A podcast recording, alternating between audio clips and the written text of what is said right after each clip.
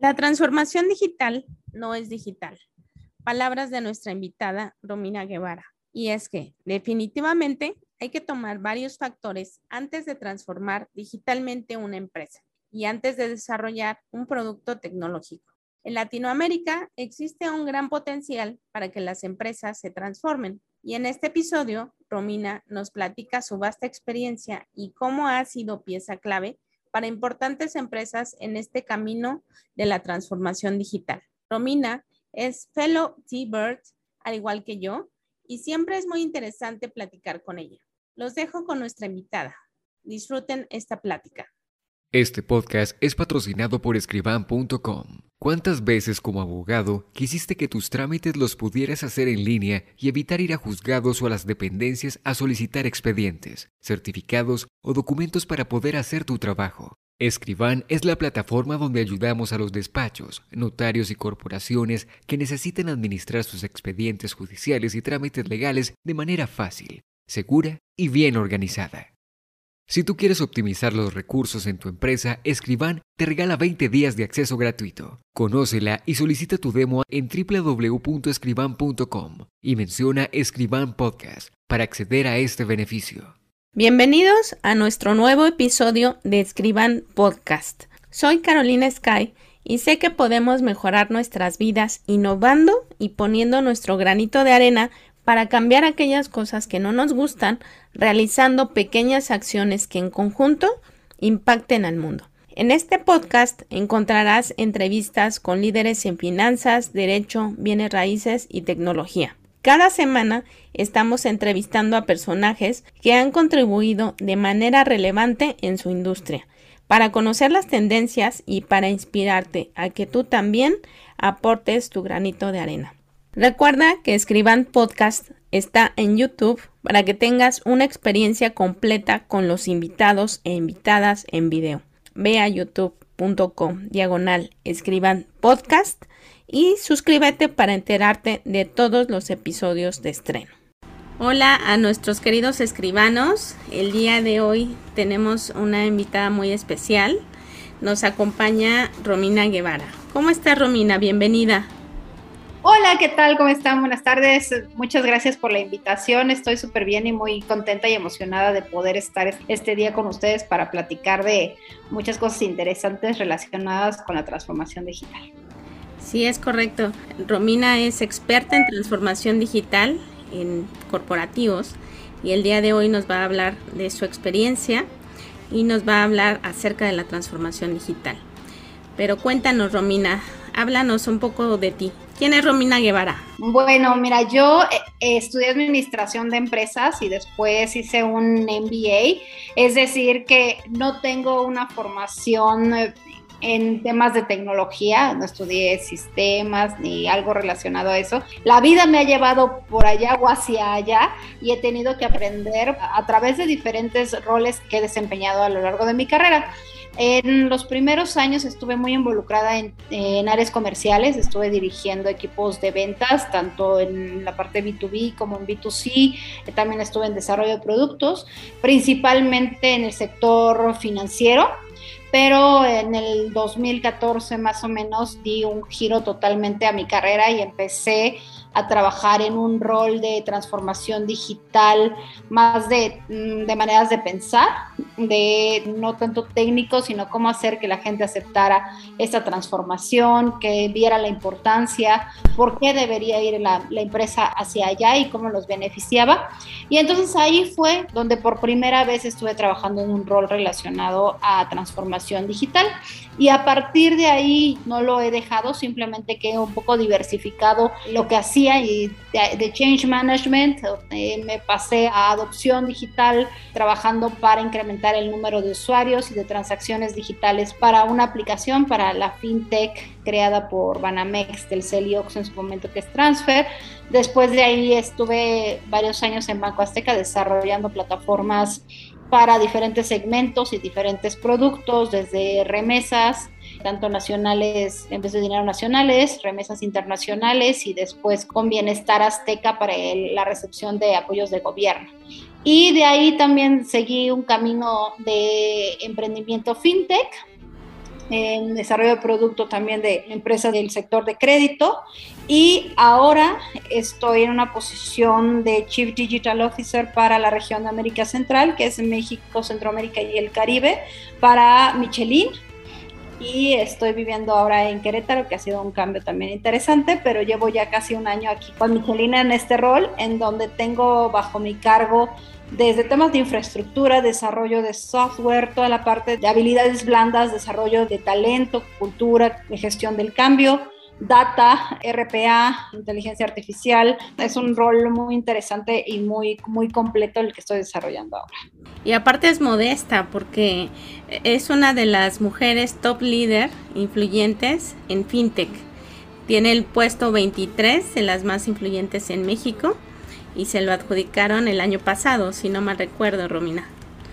Es correcto, sí, la verdad fue un logro muy importante para mí, tanto profesional como personal, porque fui la única mexicana que apareció en el listado y todas las demás pues son de Europa, Estados Unidos, Asia, entonces el estar en esa lista sí fue un gran logro y pues bueno, este año ya salí del mundo fintech, pero bueno, me llevo ese logro de antes de salir, haber sido reconocida como una de las mujeres más relevantes en la, en la industria. Pues muchas felicidades y gracias por aceptar nuestra invitación para platicar acerca de la tecnología.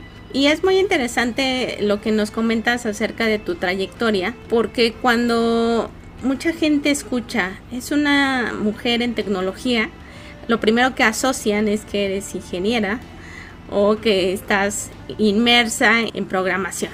Pero me parece muy relevante porque no es solamente saber código, va mucho más allá la transformación digital y sobre todo el tema de transformación.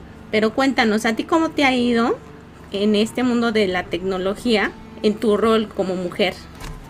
Y sobre todo aquí en México. Debo decir que afortunadamente yo nunca he sentido que mi género haya sido una limitante en, ningún momento. Lo que sí he notado es que cuando estoy en alguna reunión o cuando veo a mis pares, no veo mujeres, otras mujeres.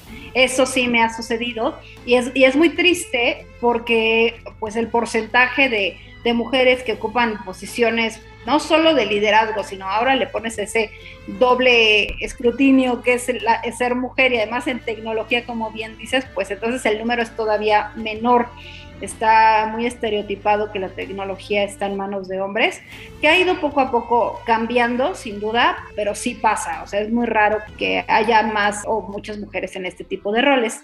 Creo que a mí lo que me ha ayudado también a crecer en esto, a pesar de no tener una formación en ingeniería o que no sepa programar, es que conozco las necesidades del negocio. Al yo venir de negocio puedo explicar por qué es necesario hacer X o Y cosa y también puedo a la vez explicar en palabras mundanas o en palabras entendibles al negocio por qué se puede hacer una cosa o no se puede hacer y cuándo se va a poder hacer. Entonces, creo que eso me ha ayudado mucho a entender ambos lados, no tomar partido por ninguno de los dos, sino decir, ok, entiendo perfecto lo que me estás pidiendo, sé por qué me lo estás pidiendo y por qué es importante, pero también sé que no podemos hacerlo así o no lo podemos hacer para mañana, pero te ofrezco esta opción, ¿no? Entonces creo que el conocer y balancear los dos mundos a mí me ha ayudado mucho porque eso no es común. O si estás en IT es pues vienes de programación, vienes de ingeniería, pero a lo mejor nunca has pasado por el negocio o viceversa. Entonces creo que eso ha sido algo bueno para mí, pero en temas de ser mujer lo que veo es, es cierto que hay pocas, habemos pocas, pero yo por lo menos nunca he sentido que no pueda crecer o que tenga menos oportunidades en la industria o en ningún área por mi género. Y eso es algo también importante que lo compartas, porque tal vez muchas tienen miedo o no se han lanzado al ruedo porque piensan que va a haber un rechazo que no van a poder llegar a sus metas. Y bueno, pues aquí vemos un claro ejemplo de que se puede lograr y de que pues es motivante para las mismas mujeres encontrar a más mujeres dentro del mundo de la tecnología. Y quiero también mencionar que ahora estoy muy contenta de que en mi llegada a Michelin me di cuenta que aquí es muy, muy relevante la inclusión de todo tipo. Entonces, para Michelin, el contar con mujeres dentro de la empresa en todos los roles y también en el equipo de liderazgo es algo muy relevante, o sea, se mide el porcentaje de feminización que se tiene en la compañía y eso es muy bueno y debería haber más compañías de este estilo que parte de sus objetivos y de su alma como compañía sea eso, ¿no? El poder brindar oportunidades de crecimiento a las mujeres independientemente del área en el que te quieras desarrollar y eso es algo muy positivo de Michelle. Sin duda y justo da pie a la pregunta que te iba a hacer. ¿Cuáles consideras que son las barreras de introducción tanto de hombres, mujeres o de, otros roles en un país como en México? Porque bueno, estamos hablando de que Michelin es una empresa global, pero ¿cuáles serían las barreras para otras empresas? No sé si alguna vez te ha tocado experimentar eso o has vivido alguna barrera dentro de otras empresas. Mira, yo creo que sí, o sea, seguramente las hay yo, digo, afortunadamente no lo he sentido en, carne propia, pero lo he visto y sé que existe. Creo que también este país ha ido evolucionando y cada vez está más abierto, pero seguramente hay limitantes en temas de género o también algún tipo de creencia de que una mujer no puede desempeñar X o Y rol por el simple hecho del género o que si eres mamá que no vas a poder cumplir con tus obligaciones. No hay ciertos estereotipos, pero pues creo que los estereotipos existen en todos lados y también va para los dos lados, porque a veces tú lo dices eh, en tecnología, pues que las mujeres no somos bien percibidas o no es como tan común, pero es lo mismo, ¿no? A lo mejor si ves algo más soft de, este, yo qué te puedo decir, si, algún hombre quisiera ser asistente ejecutiva, pues como que también hay un estereotipo de género allí, ¿no? Entonces creo que es más para los dos lados el romper esos estereotipos para ambos géneros y también el conocimiento, el que haya organizaciones que se dedican a concientizar a las empresas, a dar información de por qué independientemente, por ejemplo, también algún tipo de discapacidad,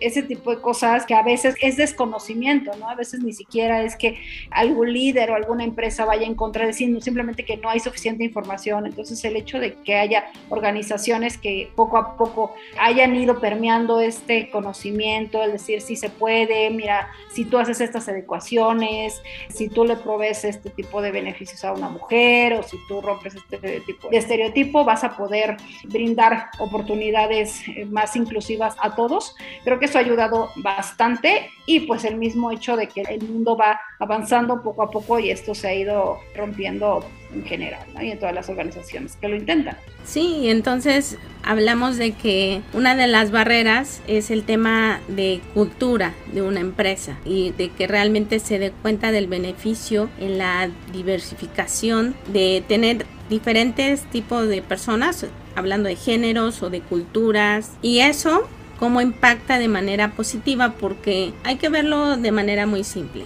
Si tienes a puros hombres trabajando en tu empresa, simplemente van a pensar como ellos, todo lo que quieran, lo van a desarrollar desde su forma de ver el mundo. Pero si tú diversificas en contratar a diferentes personas, vas a tener algo más equilibrado, algo que pueda entender a diferentes mercados y tu alcance puede ser mucho mejor para satisfacer a tus usuarios. Claro, la diversidad engrandece.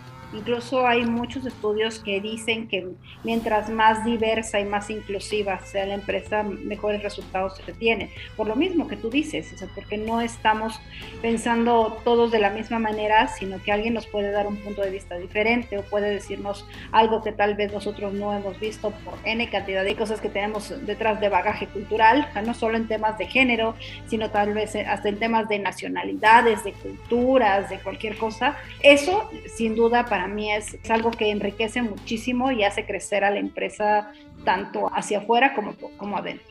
Es correcto.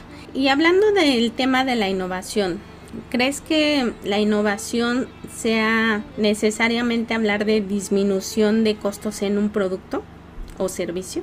No necesariamente, creo que a veces se confunde. Por ejemplo, para Michelin o lo que estamos haciendo nosotros aquí en temas de innovación significa que o tiene que ver con anticiparse a las necesidades de los mercados, o sea, no necesariamente reducción de costos, sino poder estar mucho más allá y más cercanos a lo que quiere el cliente para poder anticiparnos a esas necesidades y también para trabajar en la simplificación interna, ya sea de procesos, de productos, de diseños, pues todo con la intención de poder ofrecer mejores soluciones de movilidad, que es lo que nosotros hacemos, y con ello mejorar la experiencia de los clientes.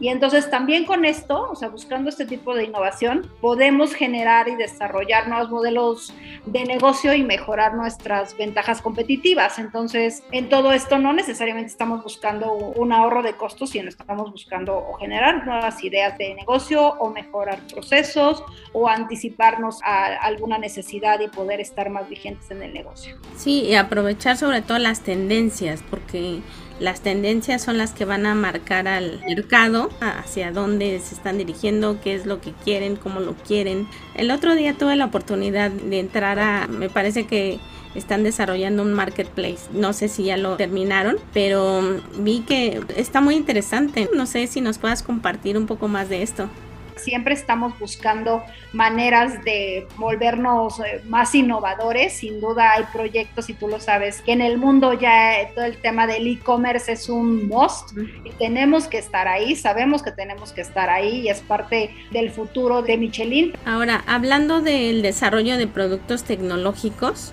¿de qué metodologías tú te has apoyado para mm, desarrollo de productos? Pues mira, como parte del proceso de transformación que estamos llevando a cabo dentro de Michelin, estamos utilizando metodologías o marcos ágiles para desarrollo de productos. Anteriormente se utilizaban las metodologías tradicionales, lo que llamamos sobre todo, y lo habrás escuchado por ahí, metodologías de cascada, donde pues desarrollábamos end-to-end y ya que lo teníamos lo lanzábamos al mercado y pues a ver si funcionó o no. Eso está cambiando y lo que hemos estado implementando desde que inició este proceso de transformación es trabajar bajo marcos ágiles con metodologías de Scrum.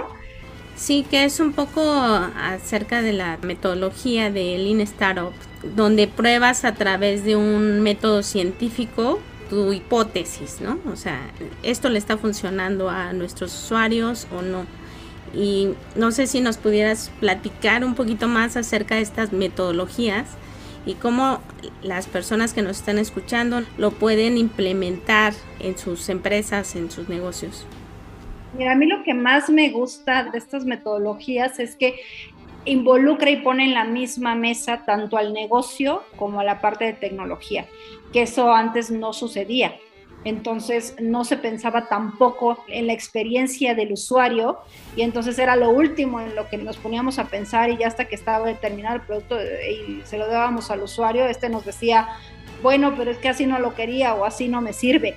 Y ahora ya no es así, o sea, estamos en un mismo lugar, estamos todos trabajando juntos, tenemos al negocio dándonos ese requerimiento de qué es lo que necesita, escuchando también y diseñando la experiencia del usuario en la misma mesa y a la vez tenemos a tecnología escuchando el por qué es importante, por qué se tiene que hacer así, diciendo si se puede o no se puede, qué involucra hacerlo de esa manera. Y entonces todos trabajamos en equipo y antes de, digámoslo de manera coloquial, de meter la pata completamente, es, ok, esto es lo que yo entendí, ya tengo mi MVP, mi producto mínimo viable, y voy a ir a probar esa hipótesis, como bien tú dijiste, ¿no? Lo que yo pensé que debe de ser basado en lo que, escuché, voy y le digo al cliente, esto es lo que tú necesitas o al usuario, esto es lo que quieres, así te funciona, y entonces él me puede confirmar desde etapas muy tempranas si vamos bien, si lo estoy escuchando correctamente, si es algo que le va a funcionar más adelante y entonces ahora sí podemos seguir escalando y además créeme que esta metodología da a veces mucha paz a nivel de negocio, a nivel de la compañía, porque se ven los resultados. O sea, no tienes que esperar a lo mejor más de un año para ver un producto terminado, sino que vas viendo que sí se está avanzando, vas viendo entregables de, manera pausada o en pedacitos para asegurar que lo que estás haciendo está en el camino correcto. ¿no?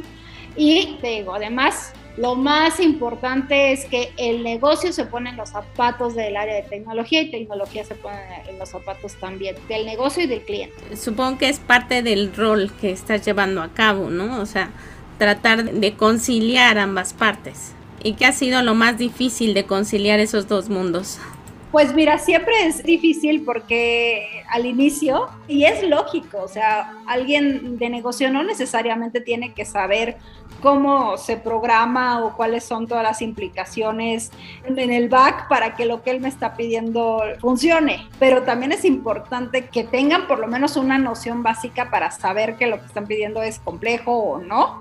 Y viceversa, que a veces yo recuerdo mucho esta parte de Haití de, bueno, es que son cuadrados, no escuchan las necesidades del negocio, no tienen sentido de urgencia, no nos ayudan, que era parte de lo que se mencionaba antes. Y ya no, entonces el hecho también de juntarlos, de explicarles por qué queremos hacer las cosas, que antes a las áreas de, tecnología no se les explicaba, ¿no? Se les pedía y hay un requerimiento, pero ¿por qué lo estoy haciendo? Eso no sucedía. Entonces, cosas de lo que yo he estado tratando de implementar desde que inició este proceso de transformación aquí en Michelin, es eso, ¿no? El explicar a ambos lados, uno, qué es lo que se tiene que hacer y por qué se tiene que hacer, empezando sobre todo por ese por qué, para que entonces ya estamos todos en el mismo barco, todos vamos hacia el mismo lugar. ¿Por qué es importante? ¿Por qué lo necesitamos en ese tiempo?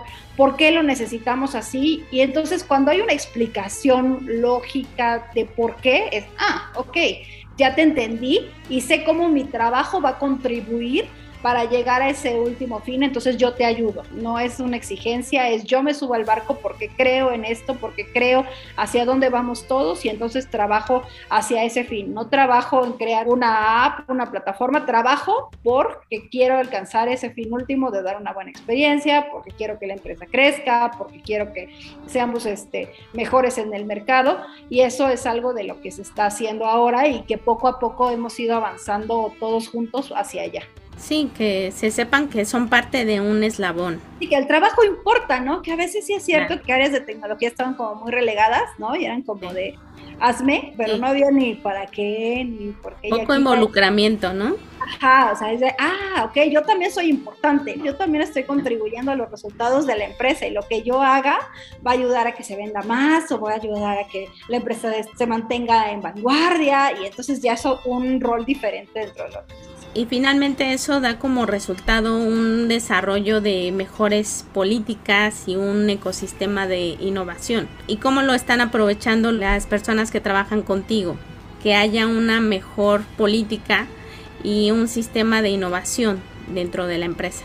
Bueno, eh, para empezar es una oportunidad de crecimiento para todos. El que exista innovación significa que se crean nuevas oportunidades. O sea, ya sea con los negocios que se tienen en el momento, también generando nuevos negocios o generando nuevas áreas o diferentes necesidades. Para mí sí la innovación es una oportunidad grande para diversificarnos, para aprender más, para encontrar nuevos nichos. Yo creo que lo que ha sucedido ahora es que se ha recibido por lo menos en Michelin muy bien este proceso de innovación. Es una empresa que tiene la innovación en el core, o sea, no es que a pesar de que el proceso de transformación digital en la región empezó hace alrededor de un año, no quiere decir que la innovación haya empezado hace un año, más bien Michelin ha sido una empresa innovadora desde sus inicios, ¿no? Ha innovado en todo lo que ha hecho, simplemente ahora estamos entrando en otras partes que no se habían tocado, pero la innovación está ahí, entonces no es difícil implementar innovación en nuevas áreas en una empresa que vive y respira innovación se recibe muy bien, se implementa muy bien, toda la gente se emociona cuando hay cosas nuevas, se aceptan, se, se viven, se empujan. Es algo fácil de hacer porque lo tienes en el ADN de la compañía. Y eso ha de ser muy padre para ellos porque finalmente es algo que transpiras y como dices también no todo es trabajo, no todo es dinero. ¿Para qué estoy haciendo esto? Se integran al propósito de la empresa y eso los hace ponerse la camiseta y ser parte del éxito de la compañía. Exacto, estamos innovando por un bien mayor. Mi trabajo no es conectar este fierrito con este fierrito, desarrollar una app. Mi trabajo va más allá. Voy a mejorar la vida de las personas, voy a mejorar la movilidad de las personas con este nuevo producto, voy a mejorar la experiencia de diferentes empresas gracias a lo que estoy desarrollando. Y eso te da un propósito y te da también sentido a tu trabajo diario y a estar buscando constantemente nuevas maneras de hacer las cosas. Y eso es algo que se impulsa mucho en Michelin. Independientemente del área en la que estés, si tú quieres y tienes una idea y la quieres probar, ok, pues platícala, veámosla, ¿no? O sea, no se mata, al contrario, es a ver, se escucha y habrá cosas que se puedan hacer ahora, otras que a lo mejor todavía tienen alguna dependencia y hay que dejar a un lado, pero la cosa es que todos estén generando ideas y buscando formas de mejorar el trabajo diario y de innovar.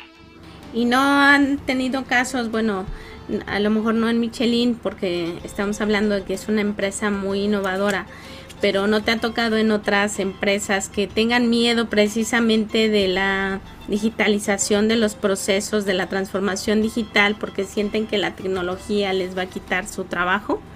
Totalmente, y no te voy a poder decir en cuál, pero sí me tocó totalmente esa barrera que decían, pues sí, suena muy bonito, pero si tú cambias esto, pues yo me quedo sin trabajo, porque pues eso es lo que yo hago. Entonces, si lo hace una computadora o si lo hace un sistema, pues a mí ya no me vas a necesitar. Entonces lo bloqueo, no lo ofrezco y aunque el producto ya esté listo, digamos una aplicación o algo ya esté listo, pues yo no lo voy a ofrecer a menos que de verdad el cliente me obligue, pero si no, yo no lo voy a, a estar ofreciendo activamente. O también a ciertos niveles de la organización, es miedo también, yo no lo conozco, siempre lo he hecho así, entonces, ¿por qué lo vamos a cambiar si siempre me ha funcionado y no sigue funcionando? Yo no lo entiendo, entonces como yo no lo entiendo y a mí no me hace falta, pues ah, supongo que a los demás no y, y tampoco y a los clientes menos. Sí, es, es difícil y también tiene que ver mucho con la cultura de la empresa, con qué tanto están acostumbrados a ser disruptivos, a qué tanto también tienen esas ganas de hacer disrupción a sí mismos, que es de lo más difícil, porque ya sabemos que todas las industrias y todas las empresas en algún momento tendremos algún disruptor ahí atacándonos, pero el tener esa madurez de decir, el disruptor de mi empresa voy a ser yo mismo, eso creo que es todavía más complejo y se necesita mucho más madurez, pero hay de todo, todo se puede vencer, yo creo que entendiendo el motivo de la barrera y entendiendo qué es lo que les preocupa y hay formas de romperlo y es parte también de lo que se hace en las áreas de adopción, buscar esas barreras, ver cómo establecer un plan para llevar a la gente poco a poco, ayudarlos en la gestión del cambio, entrenarlos si ese, es el problema o pues, resolver problemas más de raíz en el caso de qué pasa con impuestos si esto se implementa.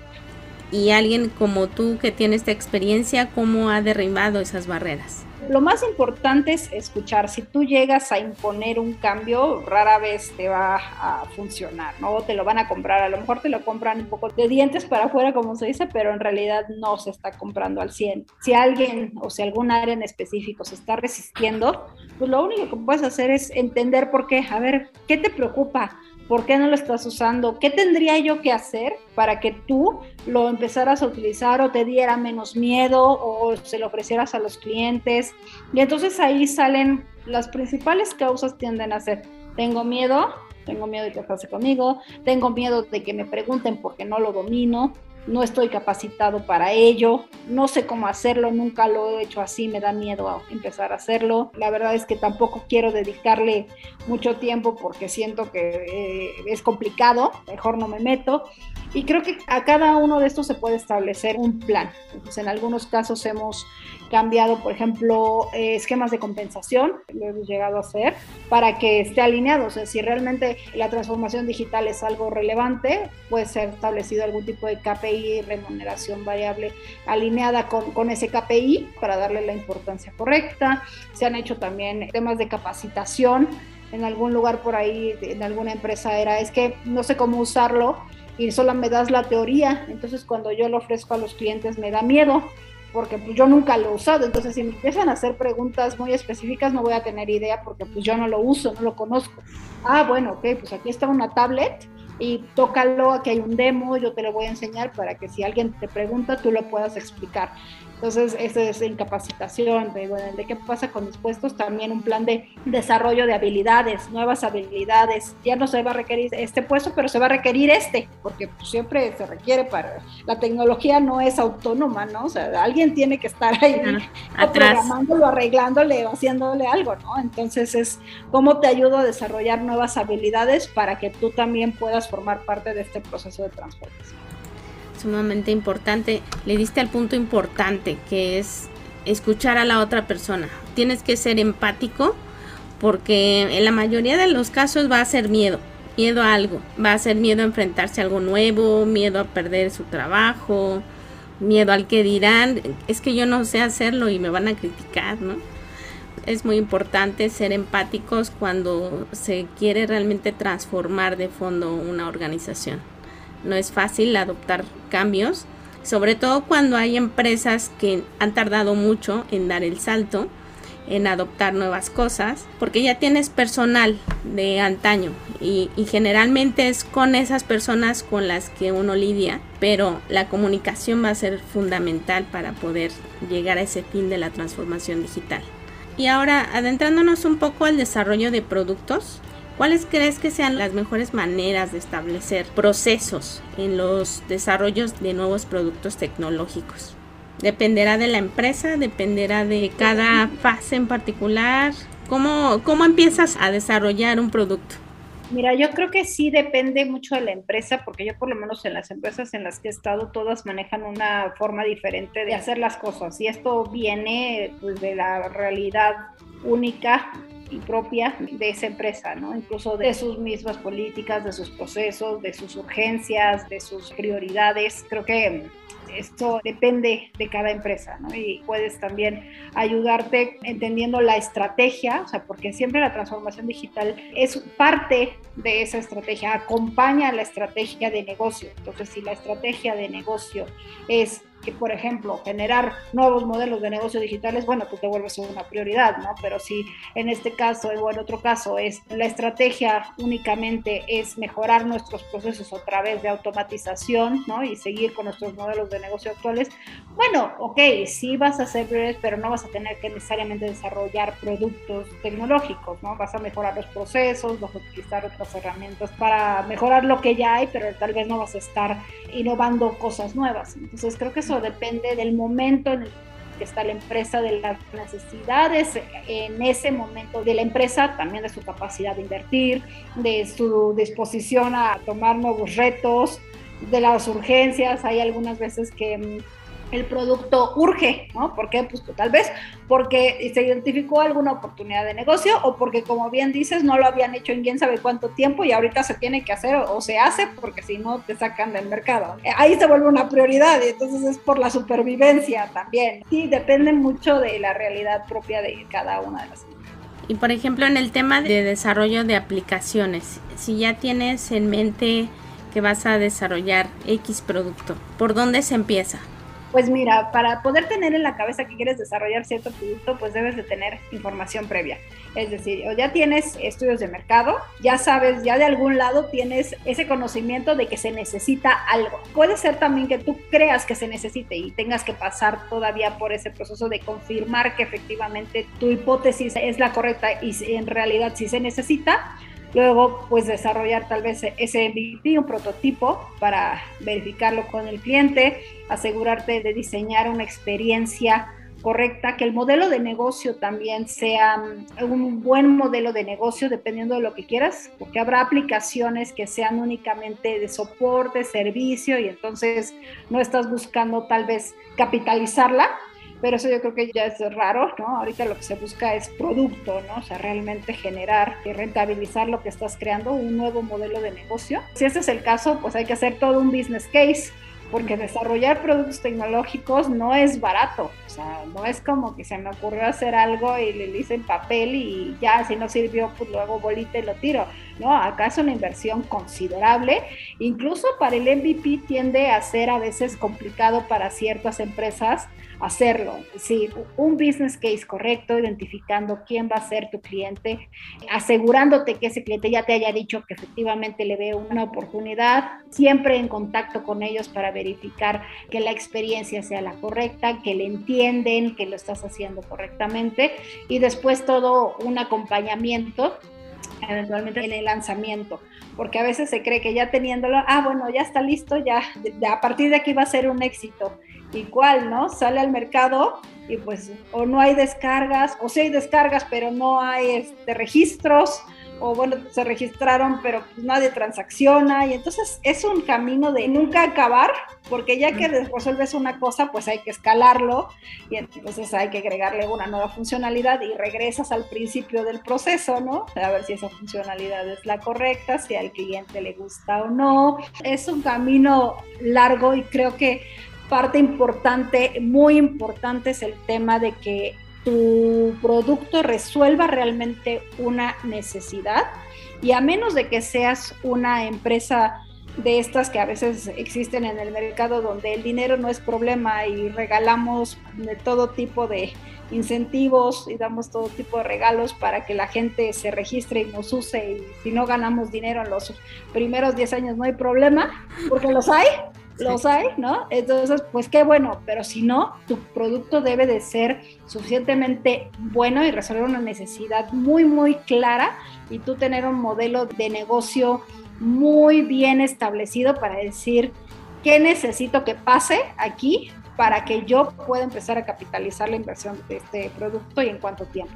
Porque si no, se va a quedar en un gran deseo y en un producto bien bonito que no fue lo que la empresa buscaba que nadie consume. Y hablabas aquí como punto clave de que la implementación de tecnología debe de ser una espiral evolutiva, ¿no? O sea, no es algo que un producto que termines, un servicio que termines. Me parece que dadas las tendencias que se van desarrollando en meses o años de los nuevos mercados y los nuevos modelos de negocio, las empresas junto con la tecnología se tiene que ir adaptando a las cosas nuevas y tienen que volver a reformular muchas veces sus productos. Y es importante que lo vean cuando van a desarrollar algo pues a muy largo plazo o para siempre. Cómo va a ir evolucionando esto pero también existen ahora actualmente plataformas o tecnología que tienen herramientas no code.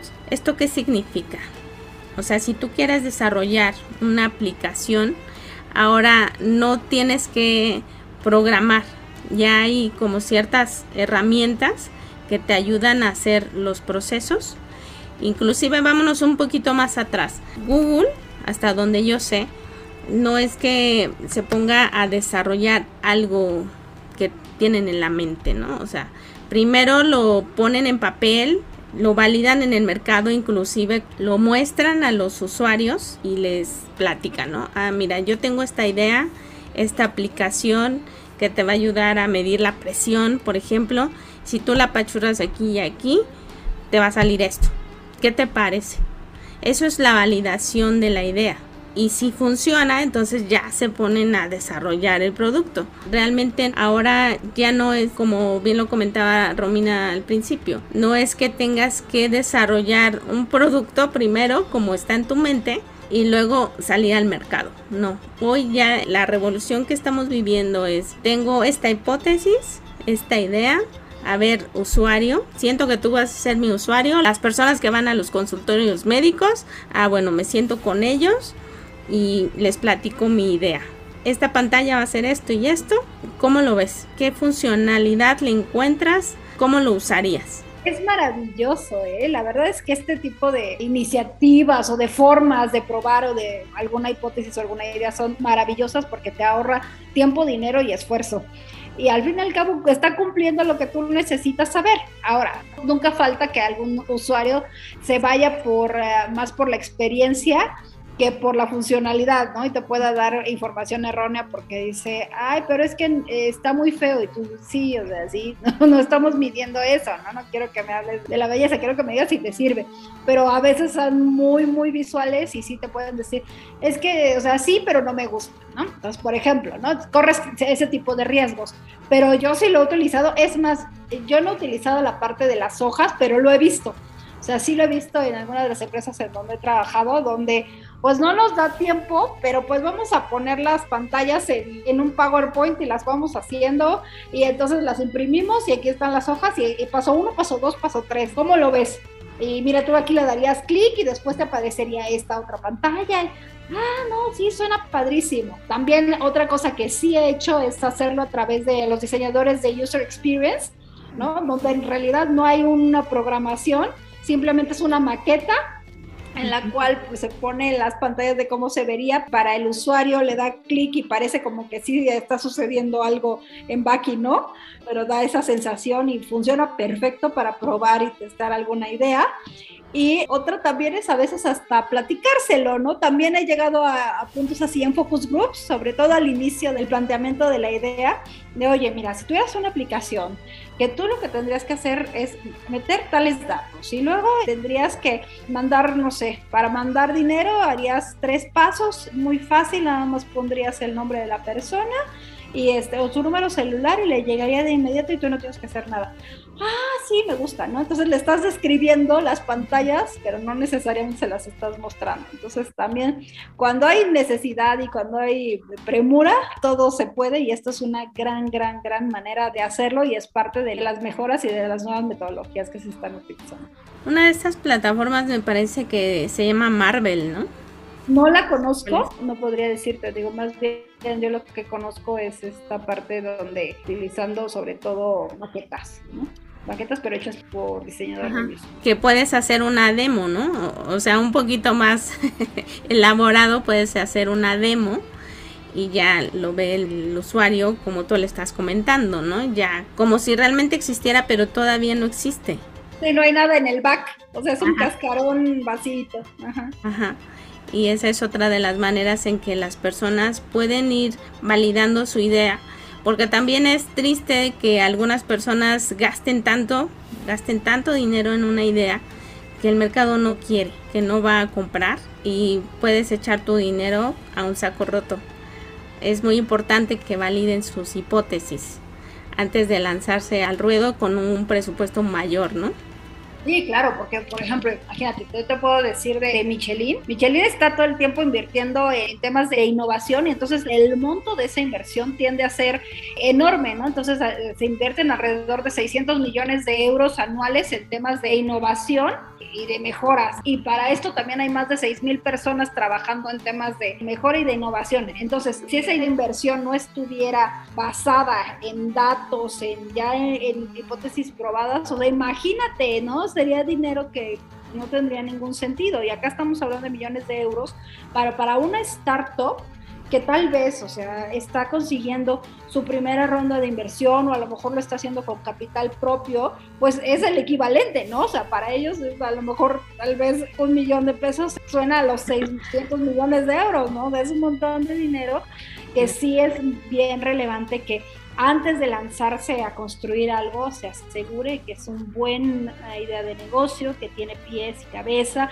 que va a ser rentable, que sabemos cómo rentabilizarlo, porque a veces es una buena idea, pero no sabemos cómo rentabilizarlo, y eso también es un gran error.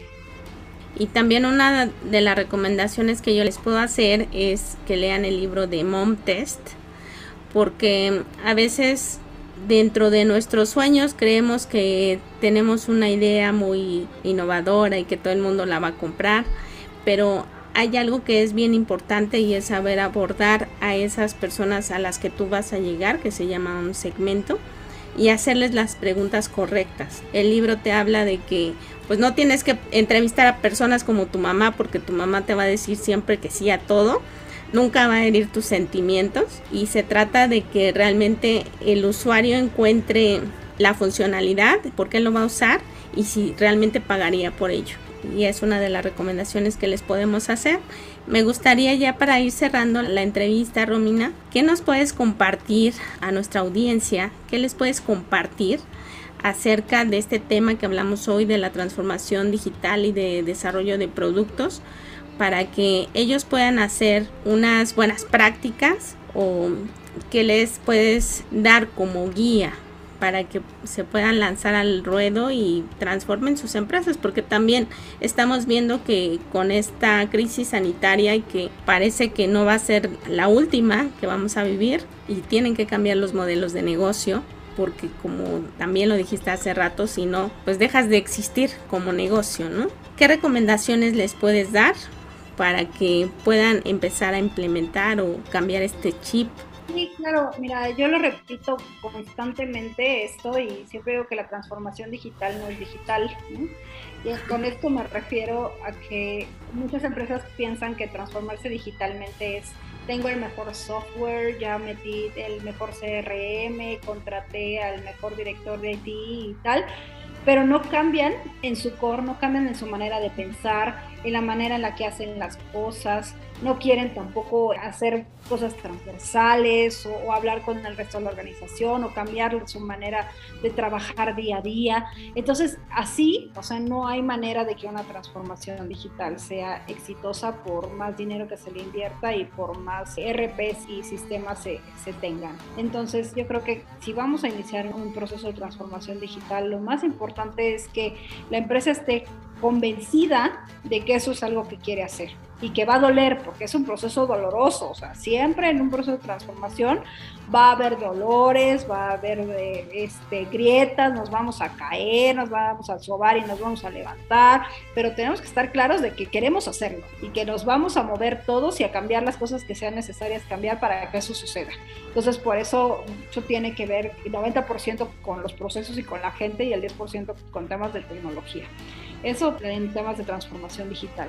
Y en temas de desarrollo de productos, creo que mm, por lo menos para mí y que lo veo a veces mucho en el mercado es que hay tanta oferta y buscamos eh, a veces como responsables de producto resaltarnos a través de los incentivos, diciendo yo te regalo más, yo te pongo más dinero en tu cuenta, yo te doy el descuento más grande y eso, por lo menos en mi experiencia, funciona, pero funciona al inicio. La persona toma el beneficio porque pues, sí, puede ser atractivo y además hay guerra de beneficios, entonces uso tu producto, tomo el beneficio, pero como no me resuelve realmente un problema, o sea, no es algo que me haga cambiar mi vida, que mejore mi experiencia, que mejore mi vida, entonces lo dejo de usar y no importa cuántas cosas me regales, pues no lo voy a usar. A lo mejor la primera vez sí, pero hasta ahí. Y entonces la adopción del producto cae.